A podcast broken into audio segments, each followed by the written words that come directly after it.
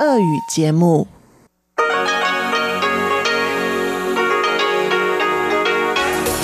В эфире Международное радио Тайваня. Здравствуйте, дорогие друзья! В эфире Международное радио Тайваня. В студии у микрофона Чечена Кулар. Сегодня 10 августа, понедельник. Это значит, что в ближайшее время на волнах МРТ вы услышите выпуск главных новостей и тематические передачи. Передачу Анны Бабковой «Вкусные истории», мою передачу «Сделано на Тайване», передачу Ивана Юмина «Хит-парад МРТ» и повтор передачи Лили У «Учим китайский». Оставайтесь Оставайтесь с нами.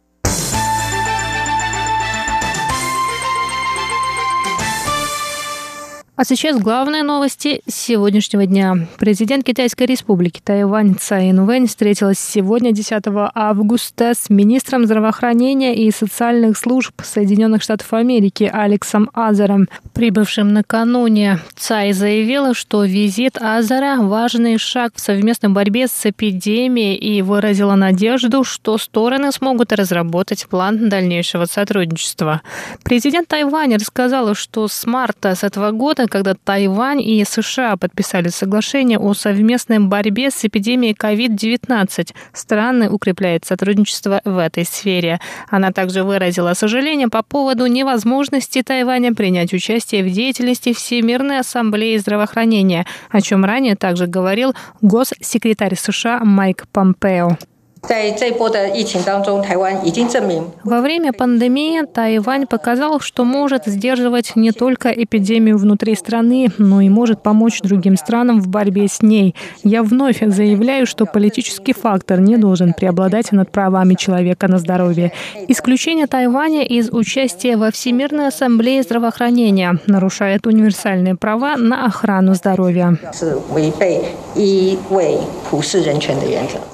Алекс Азар передал слова поддержки Тайваню президента США Дональда Трампа и поздравил Цай Инвэнь с переизбранием на второй президентский срок. Азар добавил, что США уделяет большое внимание отношениям с Тайванем, о чем свидетельствуют дружественные острову законы, подписанные Трампом, а также переезд Американского института на Тайване в новое здание в 2018 году. Азар также сказал, что цель его нынешнего визита – обсуждение с тайваньским правительством, дальнейшее дальнейшего сотрудничества в борьбе с новыми вызовами в сфере здравоохранения.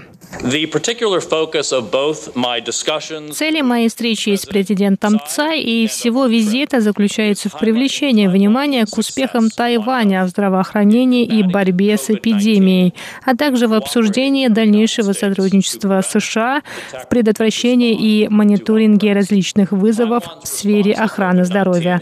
Борьба Тайваня с нынешней эпидемией – пример успеха на мировом уровне, и в этом заслуга прозрачного, открытого открытого и демократического тайваньского общества и культуры.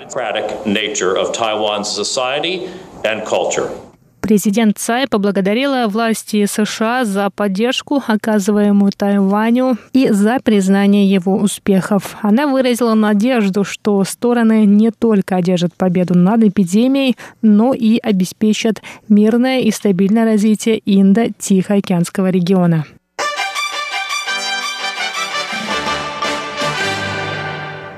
Пресс-секретарь президентской канцелярии Тайваня Джан Дунхань заявил сегодня, 10 августа, что арест медиамагната, основателя газеты Apple Daily и группы Next Media Джимми Лая наносит серьезный урон свободе прессы, правам человека и демократии в Гонконге.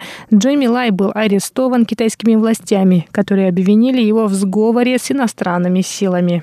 Тайвань вновь обращается к китайским властям с призывом разрешить конфликт с гонконгским обществом с помощью диалога и вернуть спокойствие на улице этого города, сказал Джан.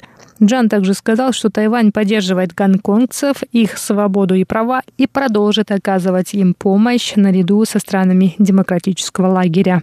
Совет по делам материкового Китая также осудил действия властей Китайской Народной Республики в Гонконге. В Совете заявили, что недавно принятый закон о национальной безопасности для Гонконга является не только средством подавления свободы слова и прессы, но и инструментом чистки и распространения господства руководства Коммунистической партии Китая.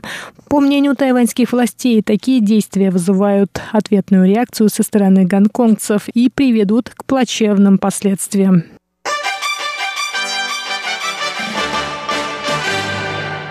Министерство иностранных дел Китайской Республики Тайвань прокомментировало сегодня сообщение японских средств массовой информации о возможной новой организации, основанной Тайванем и США, которая заменит Всемирную организацию здравоохранения. В МИДе сказали, что эти сообщения не соответствуют действительности. В дипломатическом ведомстве сказали, что Тайвань продолжит добиваться усиления своей роли во Всемирной организации здравоохранения, а визит министра здравоохранения США Алекса Азара на Тайвань связан с укреплением двустороннего сотрудничества. В президентской канцелярии Тайваня также назвали сообщения японских СМИ ложными, добавив, что Тайвань и США продолжат сотрудничество в сфере здравоохранения и в борьбе с нынешней эпидемией.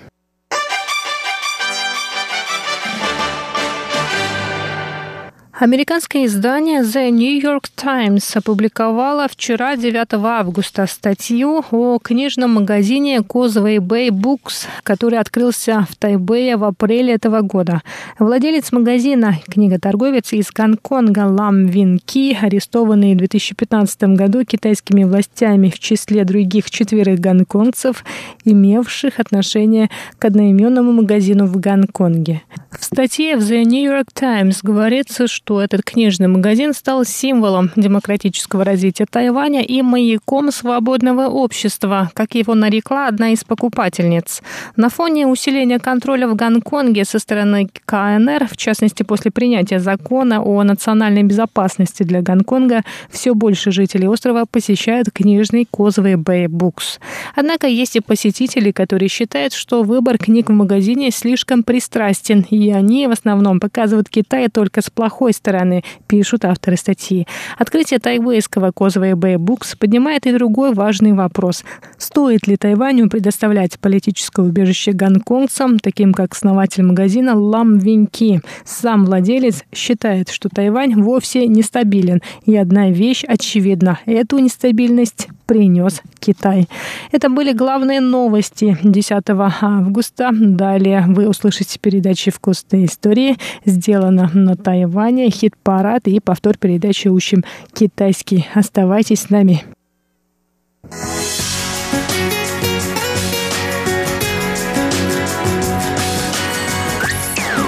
В эфире Международное радио Тайваня.